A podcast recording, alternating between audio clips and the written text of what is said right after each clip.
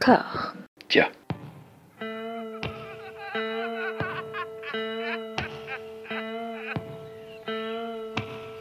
And now for something completely different. Would you like to talk about the meaning of life, darling? Sure, why not? Philosophy for two? Right. Provided the movement never forgets that it is the unalienable right of every man or woman or woman to rid himself or herself or herself. Agreed. Thank you, brother or sister or sister. Where was I? I think you finished. Oh, right. I don't want to talk to you no more, you empty-headed animal food trough whopper. I fart in your general direction. Your mother was a hamster and your father smelt of elderberries.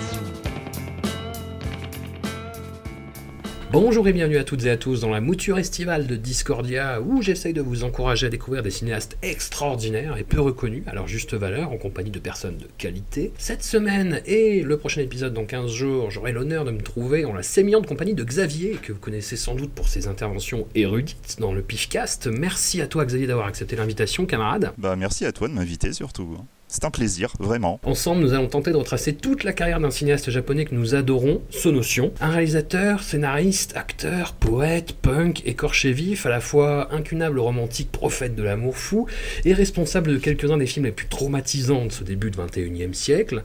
On en sait finalement assez peu sur sa vie, vu que le bonhomme aime bien raconter un peu tout et son contraire en interview. Certaines de ses œuvres auraient un fond d'inspiration auto- autobiographique, on y reviendra. On sent percer dans la seconde partie de sa carrière, euh, dont on parlera la prochaine fois, des gros problèmes avec son père, ou tout du moins avec la préservation de cette image de la famille nucléaire japonaise comme seul modèle indépassable. De mon côté, ce notion, ça a longtemps été le cinéaste d'un seul film, Suicide Club, qui a beaucoup contribué à sa renommée mondiale, tout du moins dans le milieu des festivals. Puis, à l'époque, on a pu commencer à se procurer des DVD d'import asiatique dans le 13e arrondissement. Je me suis payé celui de Strange Circus, qui m'a fait faire un nombre invraisemblable de cauchemars. Je l'ai laissé de côté, ce notion, comme un provocateur presque trop sulfureux, avant de me prendre Love Exposure en pleine gueule en 2010. Xavier, comment toi de ton côté tu es tombé en amour pour Sono? Ah là là, moi c'était en fait à la base, j'avais un, petit peu entendu parler de, de Suicide Club, mais voilà quoi, j'étais pas non plus dans la hype euh, du truc. Et en fait, c'est sur internet, il y avait beaucoup de d'images de ce film que j'ai vu passer, et à un moment j'ai vu un extrait, donc les jeunes japonaises en train de se jeter sous le métro.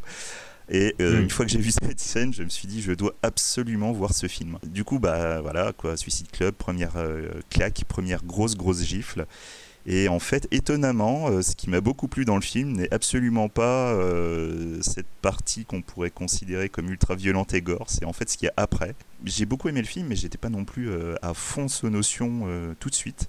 C'est au fur et à mesure, j'ai un peu regardé les films, pas dans l'ordre en plus. Et un jour, bah évidemment, Love Exposure. Voilà. On, Bah ouais, hein, on est d'accord. ce- On est d'accord. Ce choc. En plus, on en parle en tease parce qu'on en parlera que la prochaine fois. Là, on va se concentrer sur la première partie de sa carrière que moi j'ai découvert pour le, pour le coup. En fait, euh, quand je t'ai proposé ça, tu m'as dit bah écoute, il faut voir ça, il faut voir ça, il faut voir ça, puis ce serait bien que tu vois ça, puis que tu vois ça, que tu vois ça. Donc des films assez rares à trouver. Euh, comme euh, le, le sujet précédent de ce podcast, Ken Russell, ce notion fait partie de ces cinéastes dont la filmographie intégrale est assez compliquée à reconstituer. Tout à fait. On en trouve des bouts sur YouTube, on en trouve beaucoup en DVD import, surtout. Assez peu en France, finalement, où il y a eu une très belle édition quand même de Love Exposure. Tout à fait. Il y a eu euh, Guilty of Romance, il y a Cold Fish, je sais pas s'il est dispo- disponible en Cold physique. Fish, euh, si, si, si, si, tu avais Cold Fish, tu avais aussi une, une box Suicide Club euh, Noriko's Dinner Table. Euh, Mais qui est introuvable maintenant. coup. Oui, voilà. Hum, non, autrement, bah, Strange Circus aussi. euh, Il y a beaucoup des gros films en fait de Sonotion qu'on arrive à trouver en France, mais Mm. Le problème, et euh, c'est aussi pour ça que j'étais vraiment content de qu'on puisse parler de Sonotion, y compris de ses premiers films, c'est que les gens, je, je- je trouve, ont une vision euh, écornée en fait du, du réalisateur, parce que ces gros films ne sont pas forcément représentatifs de toute sa filmo, et faut quand même se rendre compte de quelque chose. Suicide Club, le mec, il avait quand même 17 ans de réalisation avant. Donc ce n'est pas rien, on peut pas passer à côté. Enfin, surtout si tu veux comprendre le monsieur, quoi. Et bien justement, je te propose de, de se lancer dans la, la filmographie euh. Euh, le premier court métrage que lui, là je vous le dis, il est disponible sur YouTube. Euh, Allez-y, franchement, ça, ça, ça, vaut la peine à un détail près qui a son importance. Il s'agit de Love Song, un film en date de 1984, un film euh, sans parole, mais avec une bande son corrosive, stridente, anxiogène, enfin une alarme qui retentit tout le long en fait. C'est ça. Imaginez euh, si, si, le début de Il était une fois en Amérique avec le téléphone vous a saoulé, bah là, vous n'êtes pas prêt pour ce film. Non, ça, ça, dure que 10 minutes et c'est comme tu me disais, en fait, tout est là déjà. Hein. C'est tout, tout. Tout, ce côté cinéaste de dispositif, ce, ce, côté collage un peu, un peu dada, un peu surréaliste, et ça. puis des motifs qui reviennent, le, la course, ce, tous ces le, tout, euh, toutes ces choses. Voilà, l'utilisation de la musique, euh, l'art la, de l'ellipse, l'art de, de, de, de l'élision. Euh, enfin, il y a vraiment beaucoup de choses qu'on qu peut voir tout de suite et surtout c'est l'énergie mais pas, pas une énergie hystérique, c'est plus euh, c'est l'énergie de la jeunesse, l'énergie qui, qui, qui, se déverse d'un coup, qu'il n'arrive pas à, à conserver. C'est, c'est, euh, ce sera même un thème au fur et à mesure dans sa filmographie. Donc c'est vraiment quelque chose de, de, super intéressant à voir. Effectivement, il faut un petit peu se lanquiller à cause de, de cette alarme. Parce que bon, concrètement, c'est un jeune qui, qui n'arrive pas à se réveiller à la base au son d'un réveil. Mais même une fois réveillé, l'alarme continue à retentir. Et euh, une fois réveillé, il va commencer à avoir des gestes mécaniques euh, où il va ensuite s'habiller en costume, devenir une sorte de salaryman, mais pareil, c'est une image qui va qui va pas réussir à vraiment conserver, qui va le pousser à s'enfuir, et toujours cette alarme derrière. Il y a, il y a quelque chose de très strident, mais c'est on sent une vraie volonté de, de, créer quelque chose de sensitif qui va impacter le, le spectateur. Donc c'est pas juste, c'est pas juste pour la blague en fait. Puis il y a un motif qui est très important, qui va revenir tout au long de son œuvre, jusque dans ses tout derniers films des années 2010. C'est cette espèce de, de, jeu avec le réel en fait. C'est-à-dire que fait. il fait beaucoup de personnages qui reproduisent les codes de la société, mais dans un autre contexte. Ce qui fait que ces codes-là deviennent absurdes. Là, ce salaryman, il est dans un espèce de bâtiment délabré, dans voilà. une espèce de squat, et c'est comme si c'était, enfin, il, et il fait comme si c'était sa routine, la routine, la routine d'un salaryman. Et il va jusqu'à se brosser les dents avec du verre, mais littéralement. En fait, il met de dentifrice sur du, du, verre explosé par terre. Et... C'est voilà, c'est. Euh, mais justement, il y a aussi quelque chose que j'ai que, que, je trouvais d'assez intéressant, c'est que par exemple cette scène de, de, brossage de dents avec du verre, c'est pas agressif euh, comme on pourrait le penser, mais c'est juste punk. Voilà, il y a quelque chose de très punk dans, dans le propos euh, qui commence à arriver et c'est vraiment un, voilà. Enfin regardez-le il se trouve assez facilement sur internet et, euh, et voilà c'est déjà rien que ça. On est en train de, de, de, vous amener au premier pas pour comprendre le Sonotion. Alors le deuxième pas pour comprendre Sonotion c'est un film qui est beaucoup plus euh, compliqué à appréhender parce ouais. que plus dans une forme expérimentale en fait. Son deuxième court métrage donc I Am Sonotion pourrait faire office de manifeste, si ce n'est que, euh, si on n'a pas la bande-son stridente, on a Sonotion qui se confesse face caméra à l'âge de 22 ans, donc le film date de 1985. Enfin, voilà, c'est toujours pareil avec son notion en fait. Il dit qu'il a 22 ans, en même temps sa bio officielle dit qu'il est né euh, en 1961, donc il aurait plutôt 24. C'est déjà on voit un petit peu le, les jeux avec le réel du bonhomme, et il parle euh, de quelque chose qui a priori est vraiment arrivé, c'est-à-dire la fugue du foyer familial vers Tokyo pour euh, avoir sa propre existence, et après, ça part dans, ouais, dans des espèces de, de, de scénettes euh, entre l'expérimentation, l'improvisation, la performance dans la rue, qui est quelque chose qui va beaucoup compter dans sa carrière. Peut-être que tu veux nous, Tout à nous fait. en dire un mot. Mais justement, en fait, à la base, euh, il faut comprendre que ce notion ne cherchait pas à être réalisateur. C'est donc un poète, c'est un performeur, y compris un, un performeur de rue. Et, euh, et, en fait, c'est lui qui va euh, petit à petit s'intéresser au cinéma, pas en tant que art, mais en tant que médium. Et en fait, l'utilisation de ce médium, c'est une, euh, c'est une manière en fait de d'amener plus d'émotion dans la poésie. Donc en fait, ce qu'il faut comprendre, c'est que Je suis ce notion, c'est en fait un poète qui va utiliser le cinéma pour euh, rajouter de l'émotion, un côté plus sensitif en fait dans la poésie. Et en fait, dans ce sens-là, il, va se, il se rapproche un petit peu d'une logique, celle de Isidore Isou, qui avait euh, créé un peu ce concept d'hypergraphie, qui était donc euh, c'est en fait cette manière de, de, réorganiser l'esthétique de, des lettres, des signes pour arriver à donner euh, quelque chose de plus sensitif, à amener plus d'émotion. Donc c'est vraiment dans ce principe-là qu'il faut prendre Je suis sous notion. C'est un poème filmé, ce n'est pas un court métrage poétique ou un film poétique, c'est complètement autre chose. Et justement, c'est aussi pour ça qu'il y a beaucoup d'expérimentation dans, ce qu'on peut voir. Et euh, ce moyen court, moyen métrage, c'est aussi une manière de bah, d'expérimenter, tout simplement. Il faut prendre le Sonotion comme, comme un petit enfant qui arrive sur un grand terrain de jeu et euh, d'un seul coup, voilà, j'ai une possibilité infinie devant moi et je vais mettre plein, plein, plein, plein de choses. Et c'est peut-être une de ces premières œuvres où il y a le plus de, de motifs qui vont revenir après, comme 22 ans, les, euh, la, structuration en date, en heure, euh, l'utilisation de la caméra portée. On y reviendra plus tard, mais il y, a un vrai rapport avec euh, Isayasu Sato. Euh, enfin, et puis encore une fois, l'énergie, l'énergie, l'énergie, toujours. Alors un petit mot peut-être sur son cours suivant que j'ai pas vu. Du coup, alors Love. voilà. on reste dans ces thématiques toujours. Voilà. Alors en fait, Love, en fait, les premières œuvres de, de ce notion sont sorties dans une box qui s'appelle Before Suicide, et du coup, tous les, toutes ces œuvres n'ont pas forcément de sous-titres. Et du coup, moi, je n'ai pas vu Love avec des sous-titres. Tout ce que je peux en dire, c'est qu'on suit encore la logique de Love Song, Je suis notion.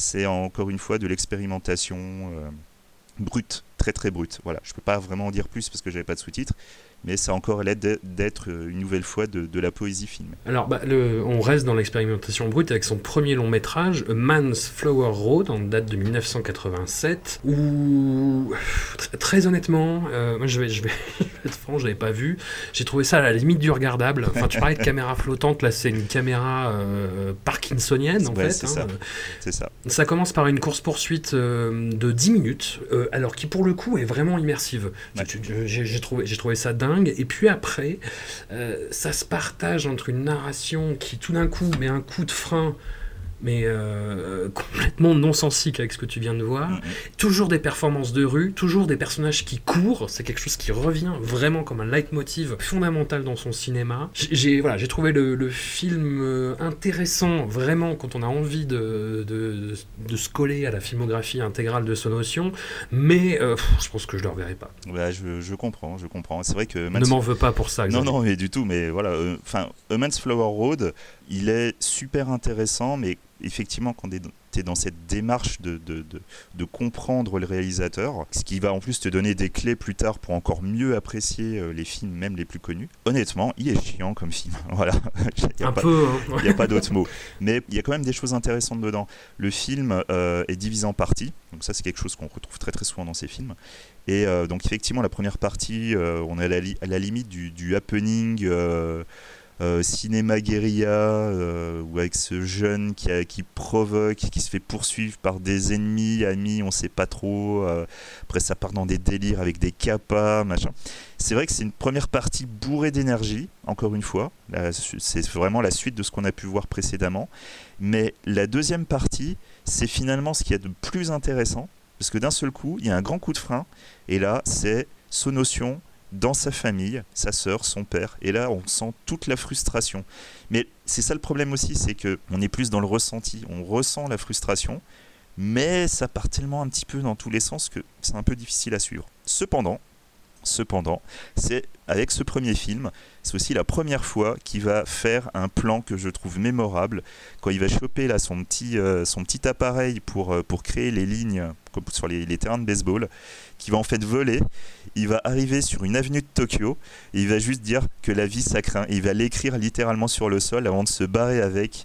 Et derrière lui, il va laisser une grande ligne droite comme ça qui file vers l'horizon. Ce plan est super, vraiment super il représente ouais, tout. Mais justement, c'est ça qui est bien quand tu, quand tu te fais l'intégrale comme ça, c'est que tu vois euh, des, des, choses qui sont des, des, super idées, vraiment très très belles idées de mise en, de mise en scène et mm, qui apparaissent parfois sous un, un jour brouillon et qui après trouvent leur sens dans le film d'après, enfin dans l'occurrence de mm. celui d'encore après, euh, Bicycle Sides, dont on, va parler euh, après avoir évoqué très très rapidement un autre film que tu tiens pas spécialement dans ton cœur, Decisive match Boys Dorm versus Girls Dorm. Alors comme ça, ça pue le film d'exploitation, sauf que pas du tout. Malheureusement, non. Euh, long métrage, euh, malheureusement non. Enfin, à un, à un aspect près.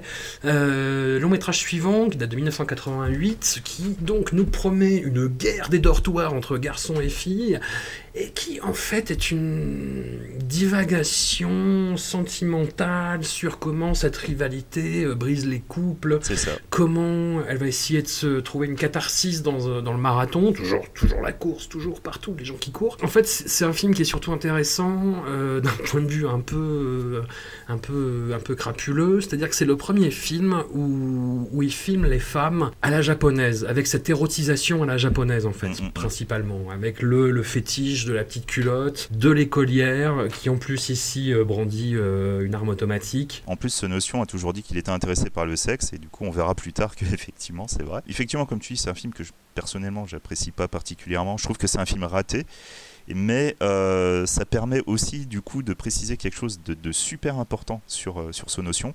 C'est qu'en fait, ces films ratés sont aussi importants que ces films réussis.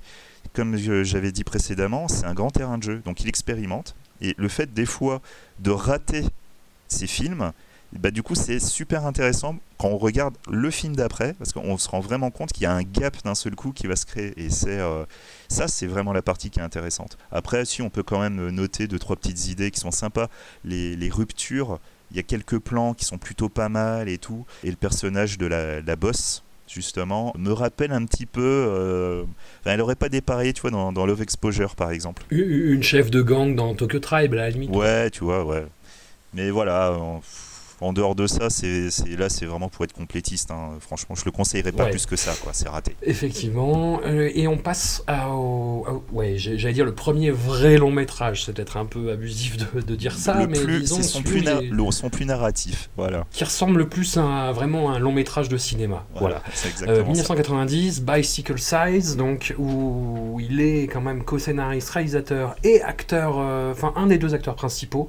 À On y suit en fait le passage à l'âge adulte de deux camarades de classe qui faisaient des, euh, films ensemble. Comment ils ont perdu ce, goût-là, comment ils, ils sont perdus en général, et comment ils vont réapprendre euh, à goûter, euh, je sais pas, ouais, à, la vie, à la pratique artistique, en refaisant des, des, petites actions comme, ça, que ce soit des, des tags sur les murs, que ce soit comme euh, voilà ce qui, qui était montré dans Man's Flower Road, c'est-à-dire des limite des performances en pleine rue et puis le fait de, tracer des lignes sur le sol et de voilà de enfin en gros de- d'essayer de faire passer des messages en fait. C'est ça, exactement. C'est euh, c'est, euh, un film où on sent le, côté personnel qu'on a tendance à oublier justement quand on regarde les gros films de, de ce notion. Mais en fait, il y a tout. ce notion, c'est un véritable artisan et en fait, il puise vraiment en lui lorsqu'il il va créer ses films. Et en fait, dedans, on va vraiment voir beaucoup de choses. Déjà, là, donc on est en 1990 et euh, bah, le monsieur, il a vieilli, il a vieilli et il commence déjà à avoir une, une vision de la jeunesse en regardant derrière lui. Et du coup, il y a plein de choses qui vont ressortir. C'est quand même assez intéressant de voir que le, le- l'avenir en tant qu'adulte qui va s'ouvrir, c'est euh, soit le fait de ne pas avancer, ou de se trahir, ou même d'oublier sa jeunesse. C'est euh, par exemple un des personnages qui a, des, qui a participé au- au court métrage du héros ne se souvient pas avoir participé à ce court métrage. Il commence déjà à oublier qui il était lorsqu'il était jeune, alors que pourtant il n'est pas encore totalement adulte. Il y, a, des petites idées comme ça qui sont super intéressantes. Tu as aussi un des premiers vrais délires de ce notion avec les, parents de, du personnage qui doit devenir médecin, où en fait ils sont montrés comme des ours euh, ou des singes, on ne sait pas trop. euh, c'est euh, c'est assez étrange, ça arrive comme ça d'un coup, rupture de ton totale, et qui va devenir plus tard une des grandes marques de fabrique du monsieur. Et, euh, et surtout euh, dans, cette, euh, dans cette réflexion de la place de la personne dans la société, de la place de la jeunesse dans la société japonaise, en fait, on va voir des personnages qui vont essayer de, de- sortir de la communauté en essayant de- de brandir littéralement, et je dis bien littéralement, des étendards où c'est marqué moi. Ils vont courir avec ces drapeaux, ils vont essayer de montrer à la société qui ils sont eux en tant que personnes uniques. Et en fait, cette manière de, vouloir se montrer, c'est en fait les prémices d'un mouvement qui va arriver un petit peu plus tard qui est euh, donc, euh, bah, c'est à l'origine, c'est notion qui était donc le mouvement euh, Tokyo Gagaga. On y reviendra un petit peu plus tard, mais c'est quelque chose d'extrêmement intéressant. Et c'est étrangement aussi la première fois qu'on a connu notion en France, mais on vous expliquera plus tard. Via, via une porte d'entrée complètement inattendue en plus. long métrage suivant, que j'ai découvert pour l'occasion, un film qu'on va qualifier de pas facile, euh, Eya, euh, The Room, euh, littéralement, date de 1993. c'est un film, tu m'as dit, qui était sur le passage du temps, si je me rappelle bien. espèce d'espèce de coquin. Alors, c'est un film en noir et blanc qui commence par un plan fixe d'une rue où il ne se passe rien, mais alors vraiment rien pendant Absolument rien. Absolument rien. Au bout de deux minutes, un homme arrive en, boitant un peu. Euh, on sent son, son pas euh, là, euh, mal assuré. Il s'assoit. Deux autres minutes se passent. et hum, le plan change enfin. Là, il regarde les bateaux pendant encore bien quatre minutes, si je dis pas de bêtises. Ça. Et après, il y a le titre du film qui apparaît pendant deux minutes aussi, où c'est un plan fixe, avec juste une, voilà, un panneau avec marqué The Room dessus rien à voir avec, euh, avec Tommy Wiseau euh, de mauvais augure. Et le film, en fait, va garder cette espèce de non-rythme pendant l'heure et demie de, de métrage, mais euh, au bout d'un moment, ça devient presque drôle, en fait, parce que c'est donc un, un homme assez mystérieux qui cherche une chambre euh, avec des exigences euh, un petit peu à géométrie variable. On ne sait pas trop ce qu'il veut, si c'est une question de prix, si c'est une question de salubrité, d'insalubrité, on ne sait pas. Et qui donc a affaire à une jeune agent immobilière complètement impavide, euh, qui est un peu saoulée par la situation. Et le film se partage entre ces plans fixes où ils regardent les chambres, ils font ouais, non. Puis ils prennent le métro, puis ils arrivent dans une autre chambre, ouais, non. Et en fait, on comprend un peu ce qui se passe qu'au bout d'une heure. C'est ça. C'est ça. C'est exactement ça. Le film est euh, un film difficile. Je pense que tu l'admettras. voilà. je pense qu'on pourrait regarder le film en x2, euh, que du coup, ça, je, pense qu'on le trouverait encore euh, lent. c'est à ce niveau-là. Mais c'est le film est beau. Le, noir et blanc est magnifique. On est vraiment, on sent qu'en fait, il essaie de, se rapprocher un peu de, des films noirs euh, d'une certaine époque. Alors moi, je sais, ça, va sûrement te faire rigoler, mais j'ai quand même euh, pas arrêté de penser à la marque du tueur de, Suzuki en regardant le film. Mais, mais, mais, mais tu vois, les plans de riz tu vois c'est ce genre de truc là tu vois où vraiment quand il se passe vraiment rien dans la marque du tueur tu vois je sais pas pourquoi j'ai pensé à ça oui, mais bon. puis, non puis t'as as, cette scène moi le film me portait un peu sur les nerfs honnêtement et au bout de, je sais pas, je crois que c'est la moitié du film, dans le, ce qui doit être le cinquième trajet en métro, à un moment, le mec sort un bilboquet, j'ai fait, ok, d'accord. Voilà. tu, tu, tu, as conscience de ce que tu fais. Mais oui, et c'est ça. Non, mais c'est drôle, du coup. Ça. tu prends le parti du film à ce moment-là. En fait. Voilà, c'est ça. Et Ce qui est très Suzuki aussi. Mais voilà, ouais, mais tout à fait, tout à fait. Et en fait, il y a un moment quand tu te rends compte que non, ce n'est pas une arnaque, le mec, il est, il est encore une fois totalement honnête bah, tu te laisses vraiment porter jusqu'à la fin. Voilà, enfin, sans rien révéler, euh, moi, ça a, été une de mes, ça a été une bonne claque quand même ce film. Euh, moi, j'adore. J'adore. Alors que très honnêtement, au bout de deux minutes, je me disais, mais je vais juste mourir à regarder ce truc. Quoi. oui, après, il faut pas vous attendre à un retournement de situation complètement énorme. Non, non, non. Qui va complètement chambouler votre non, vision du monde. C'est beau. Voilà, c'est beau. Moi, j'ai trouvé ça très beau. Il faut savoir qu'après The Room, justement, euh, en fait, ce notion. Il y a un hiatus. Voilà, il y a un hiatus et il a décidé de s'intéresser, euh, enfin de, mettre euh, son énergie dans le mouvement euh, Tokyo Gagaga. Et donc en fait c'est via ce mouvement qu'on a réussi à le connaître pour la première fois en France, dans le documentaire Otaku de Jean-Jacques Benex. Où en fait, voilà, oui, oui comme quoi, hein. et qui avait filmé en fait c'est tous ces jeunes qui étaient dans la rue en train de, brandir des drapeaux, en train de, crier des, des, poèmes et de danser dans les rues. Et un, ça a été un mouvement qui n'est comme c'est pas vraiment un, quelque chose de politique c'est pas vraiment artistique non plus c'est vraiment des jeunes qui voilà qui, avaient une sorte de message personnel à faire passer donc on retrouve vraiment le principe qu'il y avait dans Bicycle Size avec ces gens en train de courir avec un drapeau de la poésie dessus. C'est un mouvement qui a quand même euh, qui, a, quand même un petit peu marqué. Et il y a un, gros bouquin qui est sorti au Japon qui a eu un succès énorme. Euh. C'était juste un petit, euh, petit hiatus euh, très rapide. Mais euh, c'est un mouvement assez intéressant. À savoir que, pour, pour bien comprendre l'humour du monsieur, Tokyo Gagaga, en fait, Gagaga, pour lui, quand il le justifie, c'est le cri de l'âme. Voilà. C'est ce que tu disais en fait, c'est aussi une affirmation d'identité très forte. Tout à fait, c'est exactement ça. Mais fois 200. Et c'est et c'est ce motif qui reviendra, c'est euh, le chaos qui, qui émerge et au, au milieu de cette société qui est très proprette, qui ne dépasse pas du cadre d'un millimètre. C'est Et ça. tout d'un coup, il y a cette irruption-là qui arrive, mais tout con- continue comme si de rien n'était en fait. C'est ça, c'est exactement ça. À un point tel que, en, en fait, ce- ces sortes de manifestations, mais qui n'en étaient pas, euh, avaient un caractère tellement étrange qu'en fait, même les policiers, en définitive, ne pouvaient pas les arrêter parce que ce n'étaient même pas des gens en train de manifester. Ils étaient juste là.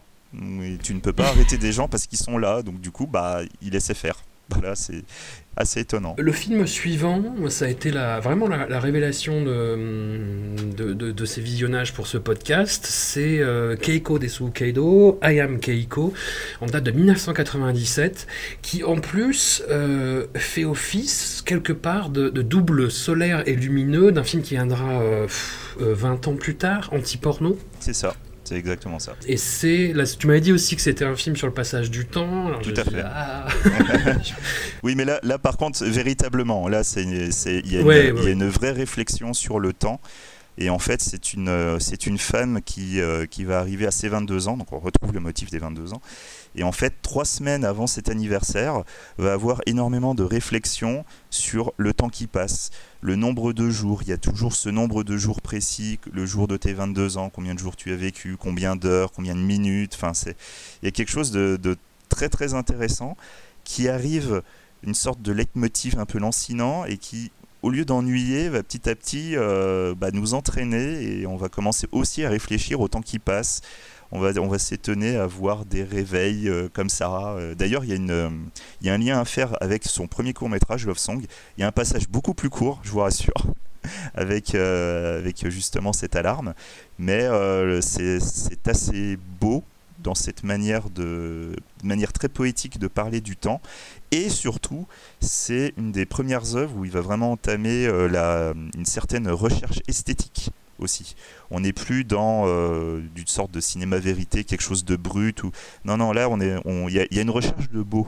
Et c'est assez intéressant quand même. Et puis, euh, moi, ce qui m'a vraiment marqué, c'est que c'est la première fois qu'il adopte le, le point de vue d'une d'une narratrice qui est, qui est omnisciente, puisqu'elle est à la fois à l'image, et à la fois, on a son espèce de flux mental qui, est, euh, qui nous arrive en voix off. Et ça, c'est quelque chose qui reviendra très, très, très souvent dans les films que je préfère, en plus de, de lui.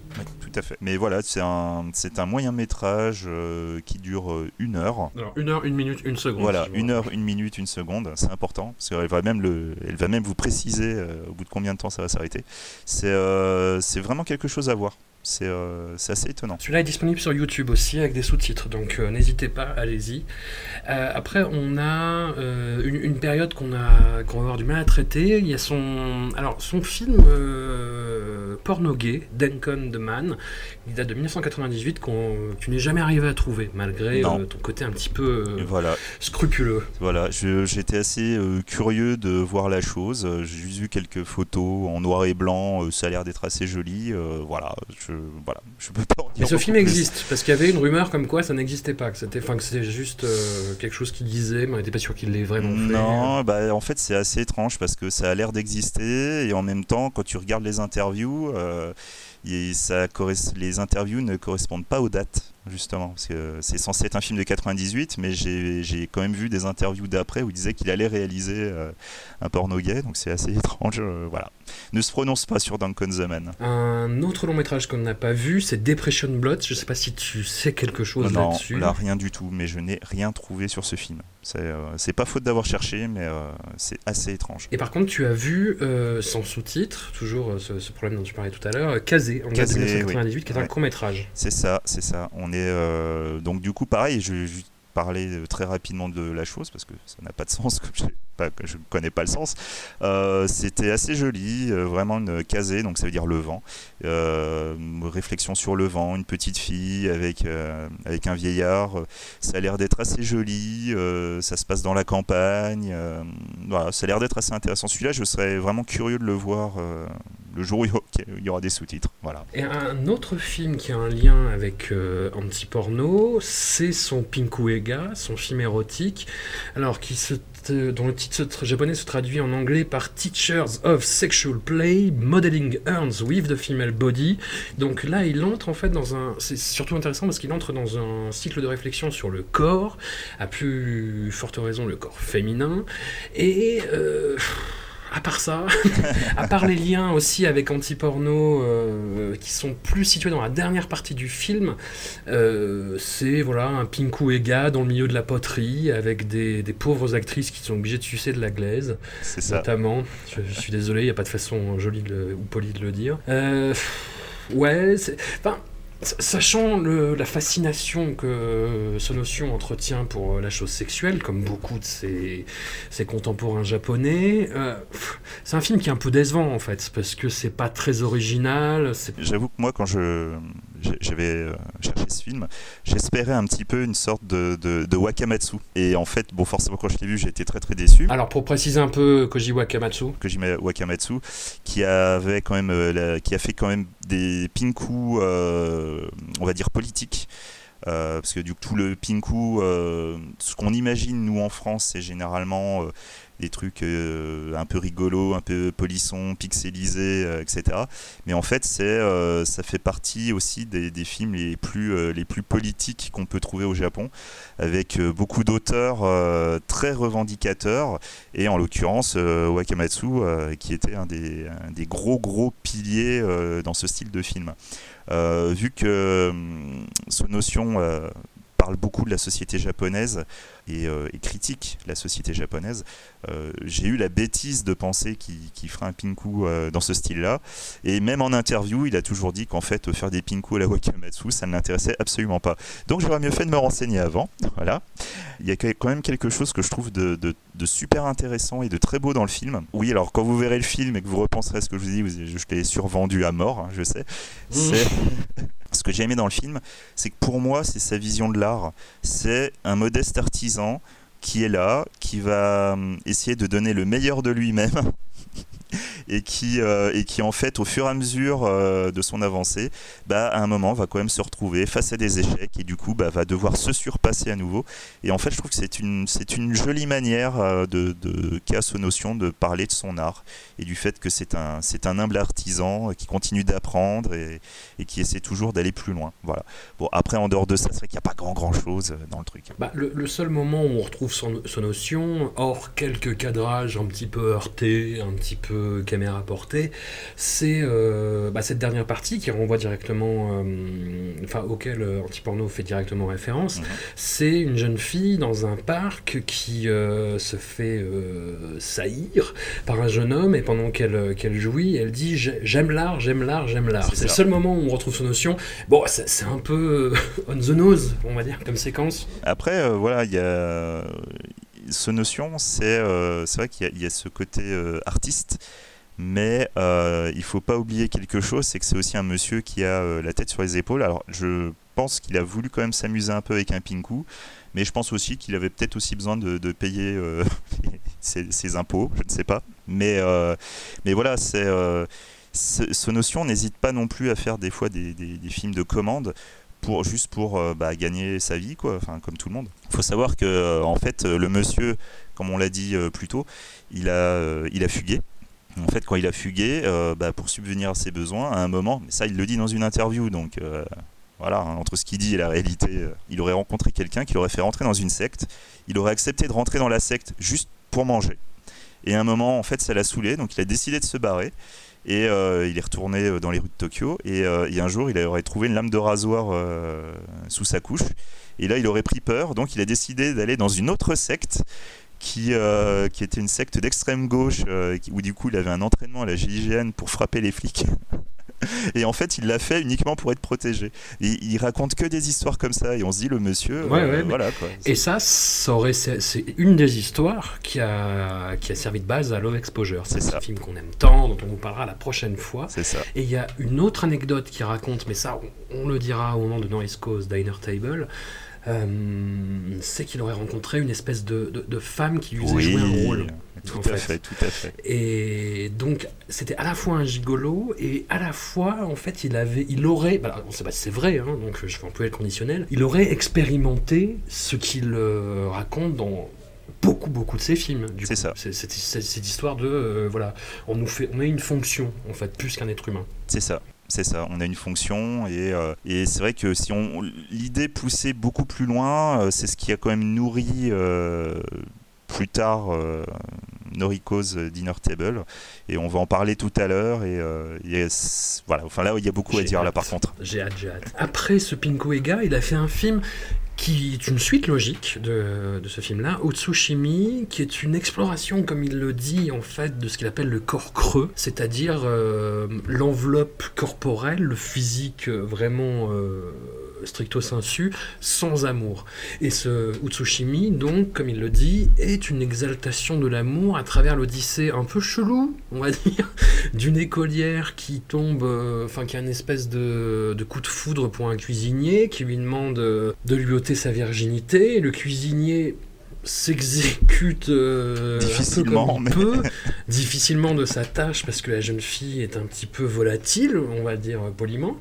Et euh, enfin, elle, elle se met à courir subitement euh, tout d'un coup et elle dit allez suis-moi. Et en même temps, il y a des irruptions du cinéma documentaire parce qu'il filme une troupe de buteaux, parce qu'il filme un photographe, parce qu'il filme encore une fois des corps nus en fait dans quelles que soient les situations. C'est un film que j'ai trouvé à moitié réussi, à moitié euh, hein? et que toi tu défends. Tu, tu m'as Oui. dit non non c'est euh, même même celui-là je Ah, celui-là, d'en parler, et d'en dire du bien. Oui, non, mais voilà, moi, Utsushimi, en fait, euh, quand j'ai commencé à le regarder, ouais, c'est c'est une sorte de, de faux documentaire où donc on va suivre quatre artistes, donc un qui travaille dans la mode, un qui travaille dans la, dans la photo, un qui travaille les corps dans la danse, et Sonotion en train d'essayer de créer un faux film dans le film. Et en fait, la, réflexion sur le corps est vraiment, euh, est vraiment super intéressante. C'est, euh, oui, c'est ça, c'est l'enveloppe, c'est euh, le corps est un, est une, est une matière pour exprimer l'art. C'est euh, le pinceau, c'est c'est en même temps quelque chose que tu dois remplir d'une certaine manière, suivant ce que tu veux faire dans l'art. Et en fait, tout ce principe de, du corps est un est un, un- élément, le corps est une matière ou le corps est un, est un réceptacle, c'est quelque chose en plus qu'on va retrouver énormément dans ses tout prochains films et encore plus développé. Et euh, je sais pas, je- moi ce, ce, ce truc, enfin ce film, je le trouve vraiment super intéressant. Moi je trouve ça vraiment fascinant. Après c'est comme tout, c'est euh, si on est un tant soit peu intéressé par, euh, par le corps euh, ou la représentation du corps, je pense que tout le monde il va y trouver son compte. Mais euh, après, je peux comprendre aussi qu'on n'aime pas du tout le film. Mais moi, moi, je le trouve vraiment fascinant. euh, Il y a une énergie dans le truc. C'est, euh, c'est, c'est assez dingue. Et pas que dans la partie sonotion. hein. Justement, la partie, la partie danse, c'est, je trouve ça dingue. C'est ce que ce, ce, ce chef de troupe arrive à, faire faire à ses danseurs, ce côté. Les gens, ils sont euh, comme euh, désarticulés à certains moments, comme possédés. Et c'est assez marrant. Moi, il y a une scène qui m'avait vraiment marqué où justement, il est, lui, il est assis sur une chaise et puis il les regarde en train de danser. Puis à un moment, il va juste leur montrer un mouvement. Juste, il se lève, mais comme le vieux maître qu'on peut imaginer. Et d'un seul coup, il va se mettre à danser comme s'il tombait et tout complètement désarticulé. C'est dingue, quoi. Le, le corps devient fluide à ce moment-là. C'est euh, fou, quoi. Et en un clin d'œil, c'est euh, magique. Voilà. Et alors, sauf erreur de ma part, il me semble, et quelque part, je trouve que c'est un gâchis. euh, c'est une des dernières apparitions à l'écran de Sonotion, Oui. comme acteur, plus ou moins. Euh, sachant que moi, dans Bicycle Size, ça me faisait un peu peur, parce que je me disais, oh là là, ça va être un peu. euh, un petit peu relou, tu sais, les metteurs en Oui, scène oui, qui, oui, se, qui se filment même, machin. Sauf que c'est un super acteur, en fait, je trouve. Bah, en, fait, Euh, en fait, techniquement, le, le seul film où il est pas très bon, bah, c'était son Pinku. Euh, mais ça, c'est le rôle aussi qui veut un peu ça. Mais autrement, non, non, il est, il est pas mauvais du tout. hein. Il arrivait vraiment à dégager quelque chose. Mais voilà, il y a un moment donné, je, je pense aussi que c'est peut-être tout simplement le- le- les sujets qui l'intéressaient. Il avait peut-être plus l'âge pour le faire. C'est peut-être ça aussi. Je pense qu'à un instant T, il avait cette énergie en lui. Et du coup, naturellement, il s'insère dans, dans, dans, son film, dans, dans l'univers de son film. Je pense que là, arrivé à cet âge-là, c'était plus vraiment possible, ou du moins plus vraiment crédible. Il, il, avait un espèce de physique de jeune premier aussi, très, très filiforme, avec ouais. un, un, visage à la fois poupon et à la fois très dur. Ouais, euh... mais tout en ayant un côté un petit peu, euh, un petit peu androgyne et euh, qui, mm. sur, sur, lequel il pouvait jouer des fois bah, dans euh, ouais. I Am Sonotion, justement. I Am Sonotion, ouais. Dans les tout premiers plans, on le voit justement en femme et tout en femme un peu séductrice. Euh, voilà. Est-ce que tu as vu, toi, le, oui, j'imagine, le, le, court-métrage 0 cm Tout à fait. 4 tout à fait, tout à fait. On va suivre en fait une personne qui ne voit pas les couleurs, qui va bientôt subir une opération pour, euh, bah, pour avoir le, le, le plein usage de ses yeux et donc euh, découvrir les couleurs. Et euh, en fait, cette opération va avoir lieu dans trois semaines. Pendant ce temps-là, en fait, il va créer un dispositif avec plusieurs caméras euh, pour essayer de, de, montrer aux gens ce qu'ils voient. Essayer de, leur, de, de créer euh, un rapport entre la vision normale et ce que lui peut voir. Vraiment que les gens voient par ses yeux. Et en fait, ce, ce court métrage est intéressant, mais c'est un court métrage qui, je pense, nécessite quand même d'avoir au moins vu euh, Love Song, euh, Utsushimi et euh, Kekudesu Kedo. C'est, il y a énormément de références en fait à des, à des œuvres précédentes. Et je pense que c'est pas un hasard justement. C'est, on arrive à un instant T où il y a quelqu'un qui, a une vision. Et en fait, il a passé 17 ans à essayer de te montrer sa vision sachant que toi tu vois quelque chose, tu es habitué à voir quelque chose et il veut, te dire non non mais voilà, c'est moi ce que je vois c'est ça, est-ce que tu arrives à voir ce que moi j'arrive à voir? Et là par contre, je vais vous griller la fin du cours, je suis désolé mais là il faut, là il faut, c'est qu'en fait, il va subir l'opération et finalement euh, quand le médecin lui enlève les bandages, il va lui, le médecin va commencer à lui demander euh, alors euh, c'est comment, qu'est-ce que vous voyez, qu'est-ce que vous en pensez? Et juste le mec est en train de dire voir quoi? Et clairement, ça n'a rien changé à sa vie, c'est toujours pareil. Et en même temps, c'est assez logique parce que si tu n'as jamais vu les couleurs de ta vie, tu ne peux pas les comprendre quand tu vas les voir, contrairement à ce que beaucoup de gens pensent. Et en fait, finalement, de cette manière-là, euh, c'est un peu ce notion en train de dire, voilà, pendant 17 ans, j'ai essayé de vous montrer ça. Moi, j'ai avancé dans la vie, euh, ça m'a pas plus amené vers votre vision à vous. Et vous, euh, je sais pas si vous êtes plus de mon côté, mais euh, voilà, quoi. J'ai essayé pendant 17 ans de vous montrer ça. Et ce côté un petit peu, j'ai trouvé euh, conclusion d'une période. Bah, c'est aussi parce que son film d'après, euh, bah voilà quoi, là on va, on va péter le score là après. Bah là c'est le gros tournant de sa filmographie, euh, effectivement à travers lequel il va être jugé euh, sur la suite de sa carrière. Suicide Club en 2001, euh, un, un, scénario original. Tout à fait. Après le, après le mouvement Tokyo Gagaga, il en a eu marre à un moment et il est parti à San Francisco. Puis un moment il a eu une idée et puis il a commencé à écrire un roman et en fait il a écrit un roman, mais en fait, il en a tiré euh, deux scénarios. Et donc, le premier scénario, c'était euh, Suicide Club. Alors, Suicide Club, qui commence par cette séquence absolument dingue de 50 écolières. 54. Euh, 54 ouais, Excuse-moi. en plus, j'ai aucune excuse, j'ai revu euh, dans les Gosses derrière tableau hier, donc euh, je devrais le savoir. Euh, 54 écolières, toutes sourires, qui euh, se mettent en rang au bord d'une voie ferrée, au bord du métro, et qui font 1, 2, 3, et se jettent sous une rame. Et là, on a une des scènes euh, les plus gore jamais, jamais tourné, hein. enfin, je, je, on peut le dire. C'est ça, c'est de la boucherie des, des, des, petites écolières japonaises. C'est euh, dingue, voilà, elles sont éparpillées sur tout le quai, sur tous les gens. Euh, la scène est absolument dingue et c'est pas pour rien en fait qu'une majorité de personnes vient à ce notion euh, juste à cause de cette scène-là. C'est euh, tellement hallucinant ah ouais. que tu veux absolument voir le film parce que tu te dis si ça c'est les cinq premières minutes du film, mais qu'est-ce que je vais voir quoi et, et, ça peut être déceptif après parce que c'est pas exactement oui, ça, oui. mais bon. Mais il y, y, a quand même d'autres, euh, voilà, pour les amateurs de barbac, il y a quand même euh, du biscuit. Hein, bien sûr, on, bien sûr. On, on va pas, on va pas minorer, mais euh,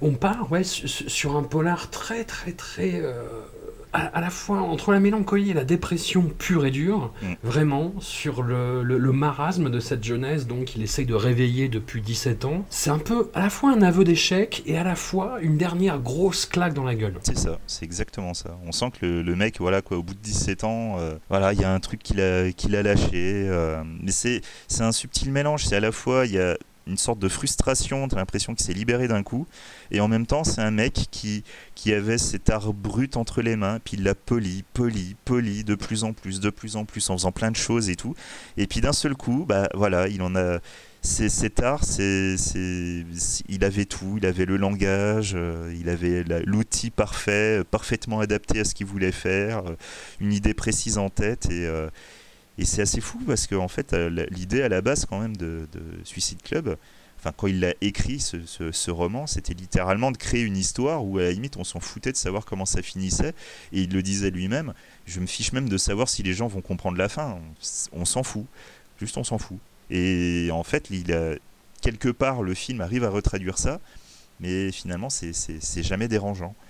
Euh, c'est vraiment un film étonnant. Euh, le film est certes une enquête, mais très rapidement, on va avoir quatre personnages qui vont se détacher du lot. dans les quatre, il y en a un qui est quand même assez léger. Hein, euh, pas, voilà. Et en fait, le film va partir dans, dans trois directions différentes. Limite, on est quasiment à trois fins différentes. C'est vraiment quelque chose d'assez étrange.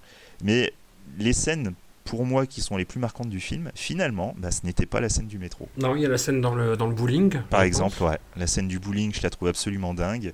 Et il y a une scène de la fin aussi euh, où un, personnage va essayer de, jouer un rôle. Euh, qu'il s'imagine devoir jouer euh, de manière totalement héroïque et qui finalement va se voir renvoyer de la manière la plus plate possible en un hochement de tête et pour moi, c'est un des hochements de tête les, plus, les plus merveilleux de, tout le cinéma.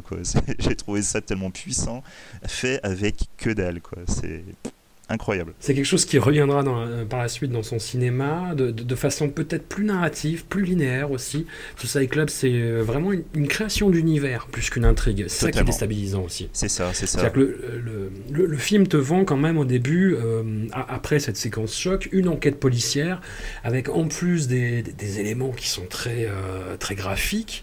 Il y, a, il y a des bouts de peau, enfin des rouleaux de bouts de peau comme ça qui sont retrouvés par l'inspecteur joué par Ryo Ishibashi qui est vraiment très bon. Hein, il est vraiment excellent. bonne lancée. Euh. Et en fait, pas du tout. Le, le, film, ouais, c'est vraiment plus un état d'esprit en fait. Il y a, il y a ce côté aussi qui est très déstabilisant, c'est son utilisation de la J-pop. Et il arrive à rendre la J-pop, qui est le truc le plus euh, lumineux, euh, guimauve, le plus sucré et, coloré possible, comme quelque chose de profondément triste en fait. Profondément triste et, et finalement assez, assez, dérangeant aussi. Et cruel. Hein. Ouais, extrêmement cruel. Ouais, ça fait partie des petits détails de ci de là, mais euh, c'est vrai que pour comprendre Suicide Club, il faut comprendre que c'est un, certes une création d'univers, mais c'est vraiment la création d'un univers mental et énormément d'éléments qu'on imagine être des éléments mystérieux qui vont donner des directions à l'enquête pour lesquelles du coup on aura une explication ultérieure. Ces éléments-là, des fois, sont là purement symboliques.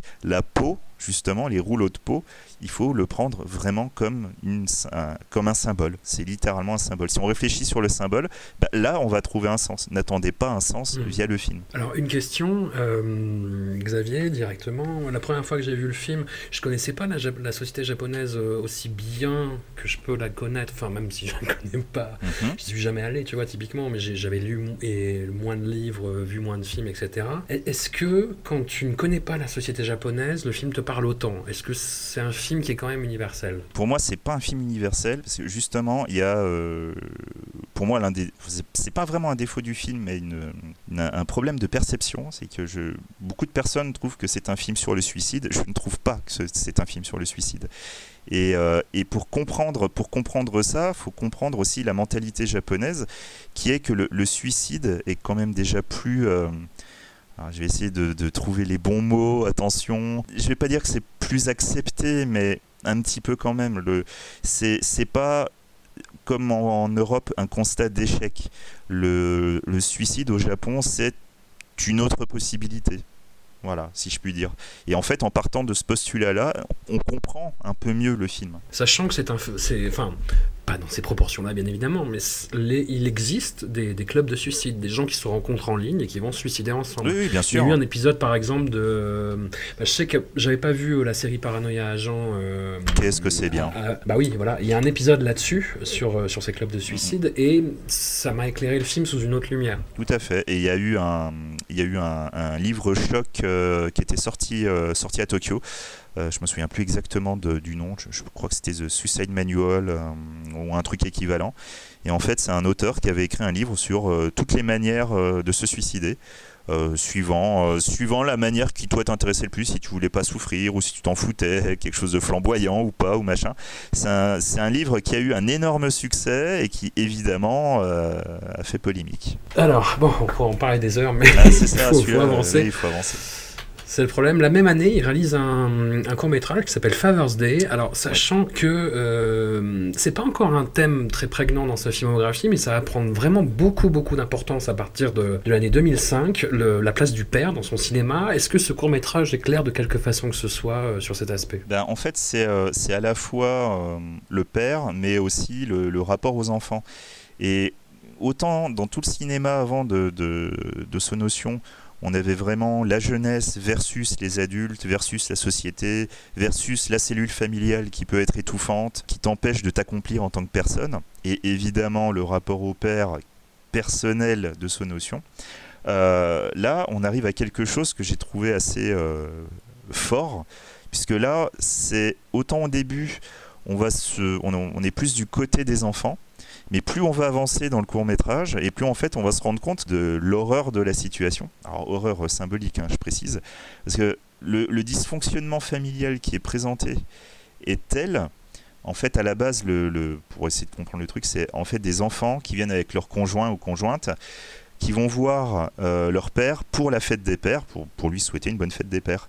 Et en fait, quand ils arrivent, il y a quelqu'un en fait qui leur dit que, euh, bah, que le père a été euh, kidnappé et euh, bah, du coup, s'ils veulent récupérer le père, bah, euh, un des gars euh, doit donner sa femme pour qu'il aille la violer.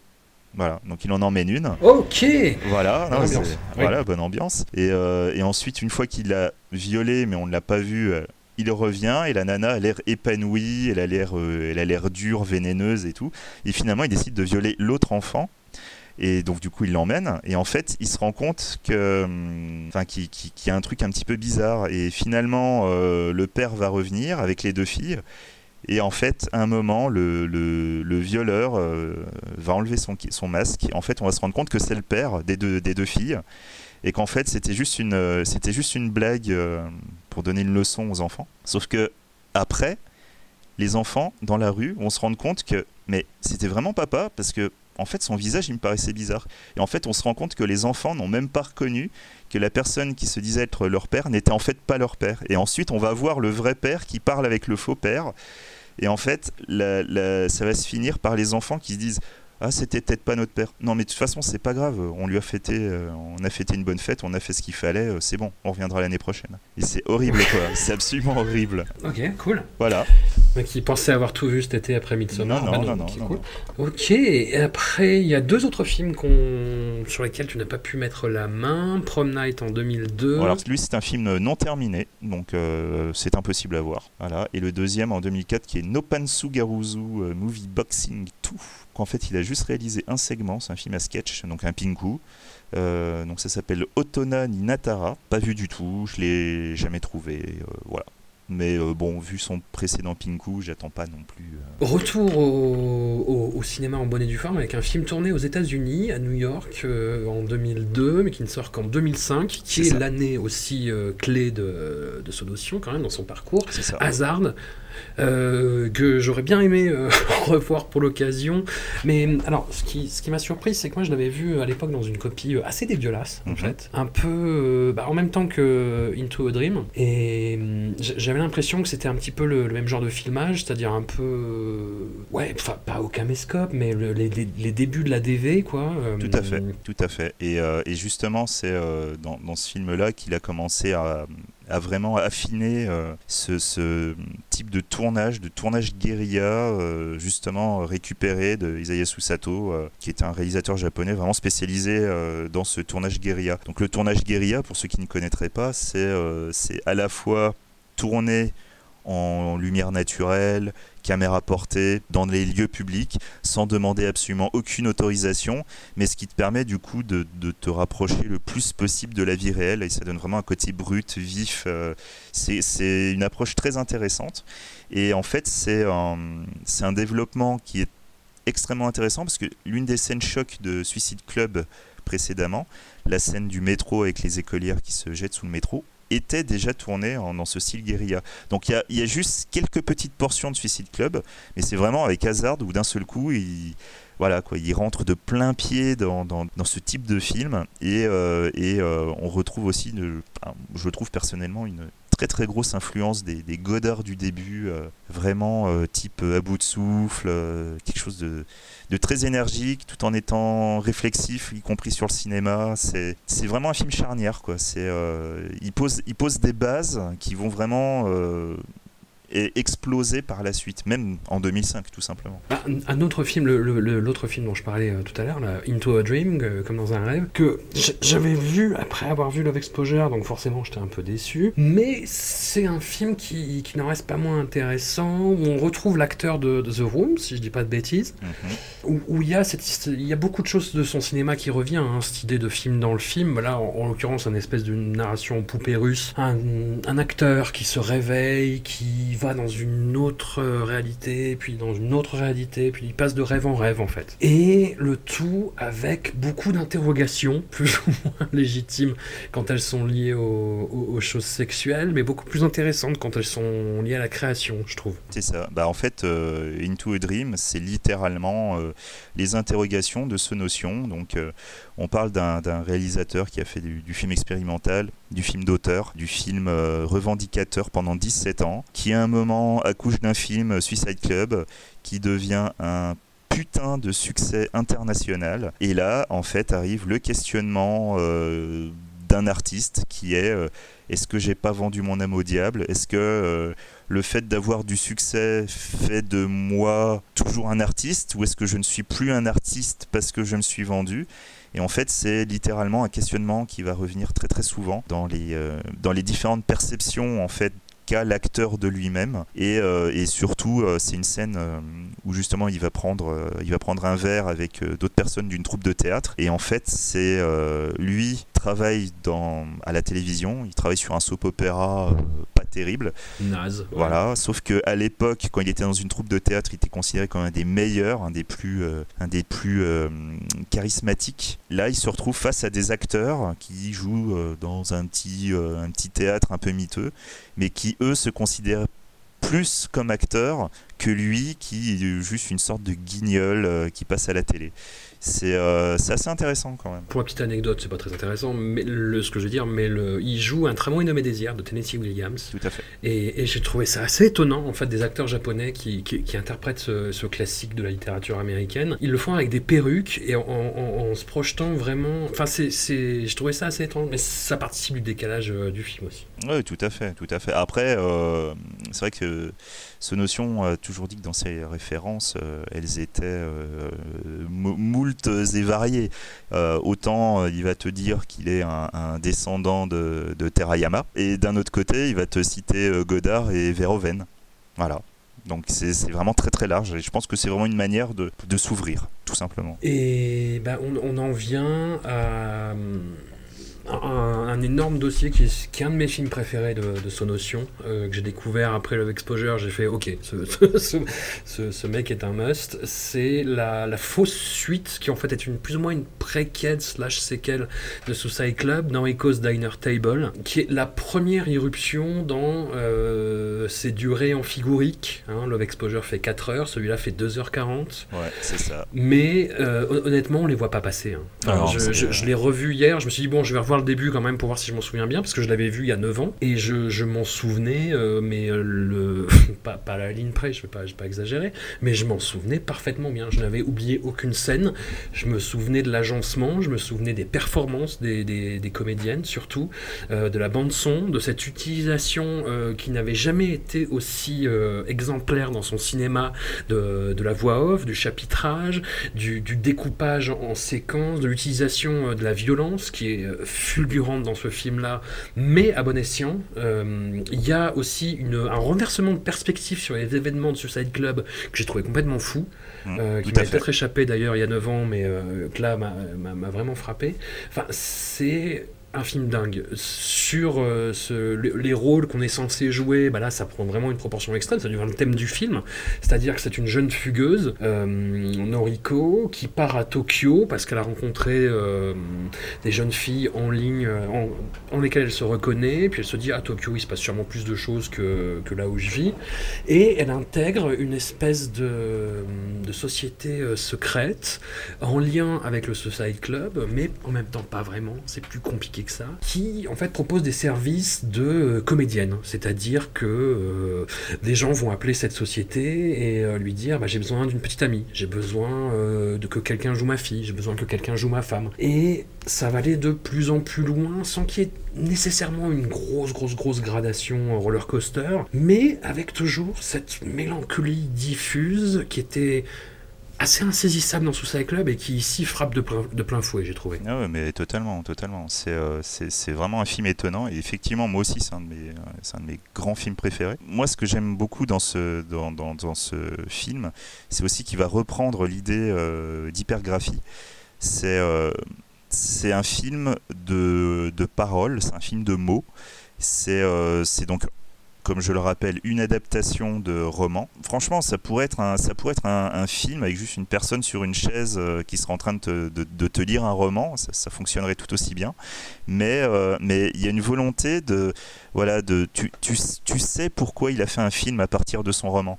Il a il arrive à amener des, des sensations que les, les lettres sur une feuille blanche ne pourraient pas retranscrire, même décrites de la plus belle manière. C'est c'est vraiment en utilisant euh, la, dimension euh, film que vraiment tu vas pouvoir rentrer dans le cœur de l'histoire et c'est ce qui va vraiment te faire réfléchir. Les notions de point de vue euh, sont assez dingues, justement, comme tu disais, parce que c'est vraiment, on, retrouve justement ce, petit truc qu'il y avait dans Father's Day, où, où l'éclatement de la cellule familiale est plus compliqué que celle qu'on qui pouvait montrer du temps où il était plus jeune.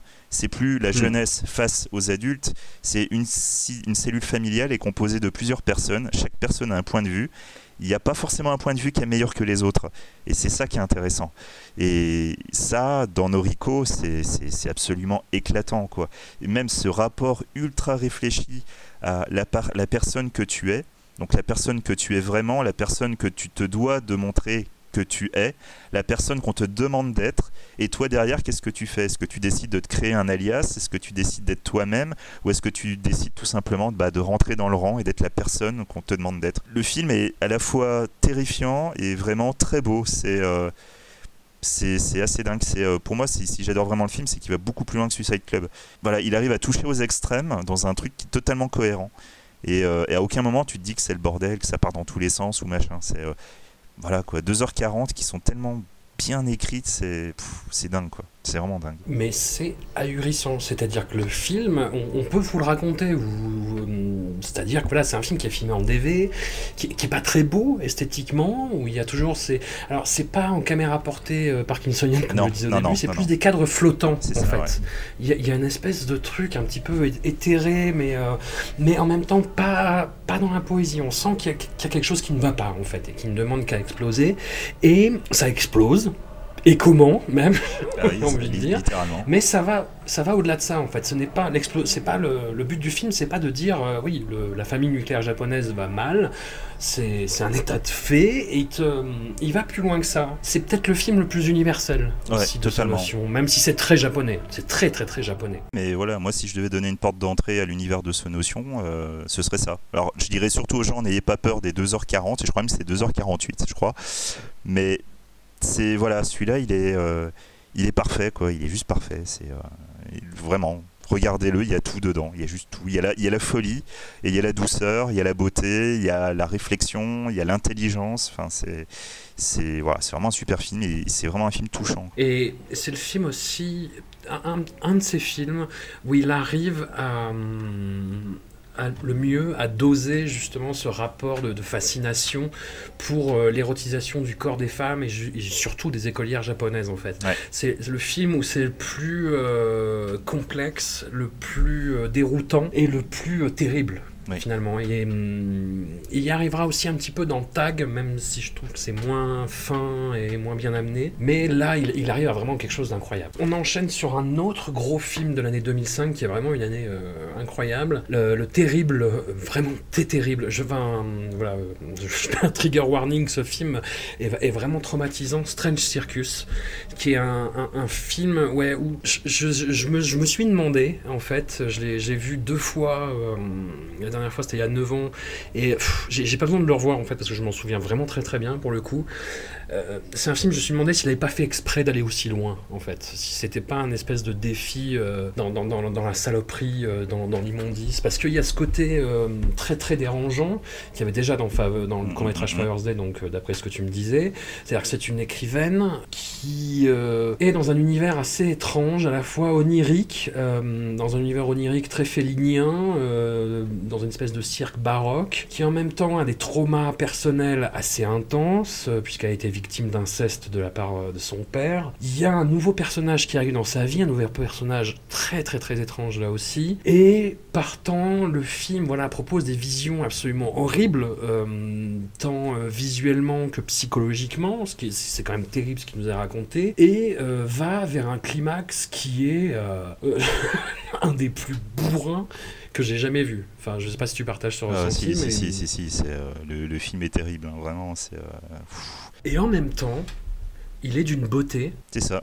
Mais en fait, ce film, ce film-là, il y, a une euh, recherche esthétique euh, de dingue. Hein. Euh, c'est absolument fou, quoi. Les, passages dans l'école avec les, murs, les murs de chair et quand, tout. Quand ils poussent la télé, là. C'est dingue, quoi. C'est absolument dingue. En dehors de ça, ce qui, moi, m'avait marqué beaucoup à l'époque, c'est la dimension de, de l'héros gourou, justement. parce que donc, en fait, le, le film a une très très grosse influence, euh, subit une grosse influence littéraire. Donc déjà le film s'ouvre avec une, euh, une citation de Huysman, donc c'est l'écrivain qui avait écrit là-bas. Donc là c'est une, euh, une, citation de, de Harrebourg, et en fait c'est assez, assez intéressant parce que c'est une citation qui est choc, enfin vous la lirez, c'est très graphique comme citation, mais euh, pour ceux qui auraient lu à rebours, c'est quand même un livre qui, qui parle du concept de, tedium vitae, qui parle donc du dégoût, du fatigue, enfin de la fatigue de la vie, qui est aussi quelque chose qui est très très euh, prégnant dans, le, dans la filmographie de, de ce notion. Et en fait, tout le film va subir une autre influence qui est donc son, son auteur préféré, euh, Edogawa Rampo. Pour ceux qui ne connaîtraient pas, c'est donc le, le, pape de, de, de. Alors, euh, contrairement à ce que vous pourriez penser, c'est pas juste du gore et de l'érotisme, c'est euh, un mélange de, de, sexe et de grotesque qui peut effectivement virer dans les, des, des extrêmes de, de, violence, des extrêmes gore. Il y a des références beaucoup plus marquées même dans le film, à un point tel qu'il y a toute une mythologie autour d'un étui à violoncelle. Et ça, c'est une référence directe à l'une des nouvelles de Edogawa Rampo. C'est un film qui me fascine en même temps. Hein. Moi, j'ai le, c'est, euh, genre, je l'ai dans ma DVD tech et je, détourne le regard chaque fois que je le crois. j'ai ce rapport-là à, ce film. Et voilà, ce, ce notion, c'est hum, quelqu'un qui va aller. Je ne sais pas ce qu'il pousse à aller euh, vers, vers, ces extrêmes-là. Est-ce que c'est justement le prolongement logique de ça euh, tu, tu, remarqueras justement quelque chose c'est que dans Strange Circus, très souvent, l'idée d'aller à fond dans quelque chose de choc est là. L'idée est là. Et au moment de le faire, en fait, il va te détourner le truc d'une autre manière pour que, à l'image visuellement, ça intrinsèquement, c'est pas choquant ce que tu vois, enfin pas au point de, de, de, ce que tu aurais pu imaginer avant, mais comme l'idée est toujours là, ça en devient ultra dérangeant. C'est assez étrange ce qu'il a réussi à faire. Et je pense en l'occurrence aux scènes d'inceste, justement, où il a, le, il a la délicatesse de ne pas te montrer la scène d'inceste, mais en te, montrant la, en te montrant une scène qui te fait parfaitement comprendre ce que tu es en train de regarder. Donc à aucun moment tu ne doutes de ce que tu regardes, mais tu le vois pas en fait. Et il fait ça énormément de fois dans le film. y compris la fin. Mais, justement, et, à chaque fois, en fait, il y a le, cette espèce de, rupture de, pacte avec le spectateur, c'est que tout le film peut être perçu comme une hallucination. Chaque élément, chaque information prête à confusion et à interprétation. Et comme le personnage principal est euh, une créatrice, quelqu'un qui justement euh, vit de ça, a un rapport très très bizarre et malsain, et elle se pousse à aller dans les extrêmes, je me suis demandé dans quelle mesure euh, il n'y avait pas une espèce pas d'appel au secours, je vais pas, extrapoler, mais de euh, dire ah si je voulais je pourrais aller dans la complaisance. Tu vois ce que je veux dire ou... Ouais c'est possible, c'est possible, mais voilà quoi. Le monsieur est intelligent et, et justement le fait de ne pas aller dans la complaisance fait que du coup tu as quelque chose de suggéré et comme on le sait, euh, dès que c'est suggéré, en fait tu, multiplies l'effet par 200 quoi. Il n'y a pas de secret. Une scène, une scène ouvertement gore va peut-être te choquer légèrement sur le moment, mais un truc, euh, une idée foncièrement déviante euh, qu'on va te laisser traîner pendant 5 minutes euh, sans te la montrer, mais te la laisser dans l'air, c'est finalement ça qui va vraiment te traumatiser. C'est un homme de, de grands écarts, son notion, et pour le dernier film de cet épisode, et c'en est la preuve, il passe de Strange Circus à Balloon Club Afterwards, qui est un film qui, à la limite, on dirait que c'est pas fait du même réalisateur en fait. C'est ça, c'est ça. En fait, il euh, y a un réalisateur qu'on compare souvent, et je trouve à tort, donc Miike, hein, qui fait aussi des, des écarts euh, pareils, qui peut partir de, de, dans un film ultra violent et derrière il va te faire un truc mais magnifique, euh, extrêmement beau. Je pense en l'occurrence à Dead or Alive 1 et Dead or Alive 2. voilà, et quoi. Bird People in China. voilà, Bird People, celui-là, c'est terrible celui-là, terrible. Mais bon, bref, le sujet n'est pas Miike. En fait, ce, ce grand écart, c'est une manière de te montrer quelque chose peut-être de tout aussi fort et tout aussi dérangeant parce que plus personnel, mais c'est vrai en même temps on te le montre de manière extrêmement posée. C'est un beau film, c'est un beau film, il n'y a aucune violence, euh, c'est pas c'est pas hystéro euh, comme euh, comme certains trucs qu'il a pu faire il y a fort longtemps, mais voilà quoi. Enfin le sujet à la base est quand même super bateau. Hein, je suis désolé. C'est euh, voilà. Enfin, en, en, gros, il y a un club de un club un club de montgolfières. Des gens ont fait partie de ce club euh, durant leur jeunesse. Donc on voit euh, cinq ans plus tard où l'un d'entre eux reçoit un coup de fil pour dire que le président du, du, club est mort. Enfin, qu'il a eu un accident. Après, on apprend qu'il est mort. Et en fait, cette nouvelle euh, va faire que les différents membres qui s'étaient dispersés vont reprendre contact les uns avec les autres. Et euh, quand le, président va mourir, ils vont décider d'assister à la veillée. Et en assistant à la veillée, bah, bien évidemment, ils vont ressasser des souvenirs, ils vont repenser à leur jeunesse. C'est des choses qu'on a déjà vues 12 000 fois dans le cinéma. Hein. Euh, la mort d'un personnage qui devient une sorte de catalyseur, euh, qui, va faire revenir tous les souvenirs, réflexions sur le passé, etc. On, on, connaît bien, mais dans la filmographie de Sonotion, on a quelque chose que, qui est traité de manière très dure et en même temps de manière très belle. À aucun moment, en fait, il va, il va montrer les, les gens euh, tout simplement euh, comme des adultes qui sont devenus des vieux cons, qui, euh, qui se souviennent de leur jeunesse en disant Ah, c'était mieux avant. Et nous, on va se dire Ah ouais, ils étaient mieux avant, maintenant c'est des connards. Non, non, c'est beaucoup plus, beaucoup plus intelligent que ça. On va voir littéralement, certes, la, la fin d'une certaine innocence, mais en fait, c'est les, adultes qui, en repensant à leur jeunesse, vont se dire qu'effectivement c'était mieux avant, mais on va se rendre compte que non, non, ça c'est des œillères que tu te mets naturellement quand tu es adulte, et il euh, y a des petits détails qui vont arriver au fur et à mesure où en fait certains personnages vont se rendre compte qu'en fait, ben, ce qui t'animait quand tu étais jeune, en fait c'est toujours en toi, et il suffit de finalement pas grand chose pour refaire sortir la personne que tu étais avant. Et en fait, du coup, tu as quelque chose d'extrêmement lumineux dans le film. C'est un point tel que même quand tu as, euh, certaines idées extrêmement poétiques qui pourraient être euh, tout de suite vues comme euh, quelque chose de négatif, genre le poids du rêve. Il y, a, euh, y a un couple de personnages qui vont vivre le poids du rêve. L'un des, des personnages est tellement rêveur qu'il en oublie littéralement sa compagne sur Terre. Et en fait, on peut se dire que tout ça, c'est euh, dur, c'est compliqué, c'est machin, mais, voilà, quoi, le poids du rêve, c'est en fait de s'envoler. Donc, tu vois, il y a, des rapports poétiques comme ça qui sont vraiment super intéressants. Et surtout, il y a une scène qui est absolument génialissime. C'est un passage où, en fait, les adultes vont décider de, bah de, dire au revoir à leur jeunesse passée. Ils vont littéralement désintégrer cette jeunesse en décidant de de- d'effacer les contacts de toutes les autres personnes du club, qui du coup est en train de se bah, de, s'arrêter. Ils décident de, faire ça tous ensemble, en scandant chacun leur nom en tant que personne, en disant s'il vous plaît, effacez euh, mon nom, euh, je suis machin. Et ils vont faire ça dans une bulle qui est en fait cette bulle qui était un- une partie d'une montgolfière, qui était une partie d'un rêve, et qui du coup représente leur rêve à eux, leurs rêves qui ne sont plus là. Et cette scène est, dingue, c'est, tellement de la poésie, c'est une des plus belles scènes de tout le cinéma de son notion.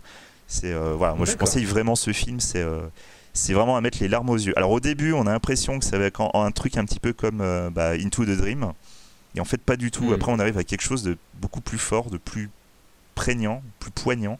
Et c'est euh, vraiment un film magnifique. Est-ce qu'il y a eu d'autres films euh, respiration, entre, entre guillemets, dans la carrière de Sonotion par la suite? Je pense à Be Sure to Share, Mm. qui arrivait en plein milieu de sa trilogie de la haine. Il y a eu euh, Land of Hope euh, en 2012. Et c'est des films que je trouve que je trouvais plus convenus. Mais hum, du coup, tu m'as donné envie de, de voir celui-là. Bah oui, oui, oui, non mais vraiment, celui-là, c'est assez étonnant. Quoi. En fait, celui-là, il, est, il arrive vraiment à te toucher euh, en tant qu'adulte. Je pense que quelqu'un qui aurait juste euh, 20 ans, tu, tu as des auditeurs de 20 ans qui vont écouter, j'aurais plutôt tendance à dire ne le regardez pas maintenant. Voilà, attendez d'être un petit peu plus vieux. Pour moi, c'est plus un film de trentenaire. euh, c'est vraiment là que ça va toucher. Où, euh, voilà, le, le rapport entre la personne que tu es euh, en tant qu'adulte actuellement et la personne que tu étais à une certaine époque. Et quand tu te souviens de cette époque, bah, tu te souviens aussi de la personne que, tu t'imagines que tu seras quand tu seras grand. Et finalement, bah, tu te rends compte que c'est pas exactement ça. Mais du coup, il y, a une- lumière parce que c'est voilà cette personne en fait que, que tu t'imaginais être et que tu n'es pas. Bah, finalement, avec le film, il va te dire mais tu sais que cette personne, tu veux, tu peux toujours l'être, hein, peu importe ton âge. Et ça, une- je trouve que c'est une belle avancée aussi dans le cinéma de Sonotion où d'un seul coup, euh, là, là, je trouve que vraiment, il, parle à un public autre, un public qu'il n'avait pas forcément avant et qui, n'était pas forcément le public de la jeunesse. Nous voilà rendus à l'année 2006. On va s'arrêter là pour, euh, cette première partie. Euh, on l'a fait. On n'était pas sûr d'y arriver en, en moins d'une heure et demie, mais. euh, oui, je suis étonné, là, je t'avoue. Dans la bonne durée. Bon, après, on, est, on y allait au pas de charge. Ce sera beaucoup plus dur la prochaine fois, je Ah, pense. tu. Parce que pour vous teaser un peu, on va parler de, de- de films absolument incroyables. Il y a la trilogie de la haine que j'évoquais il y a peu de temps, qui est composée donc de Love Exposure de Cullfish, qui est le pendant euh, atroce et négatif de Noriko's Diner Table, mais qui est incroyable. Il y a Guilty of Romance, qui est complètement fou.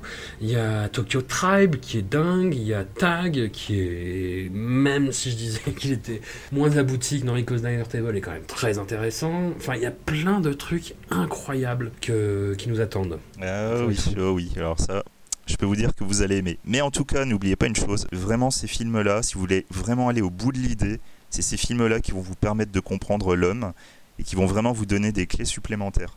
Si jamais les films de la deuxième partie, vous les avez déjà vus, je vous conseille de voir ces premiers films et ensuite de revoir la deuxième partie.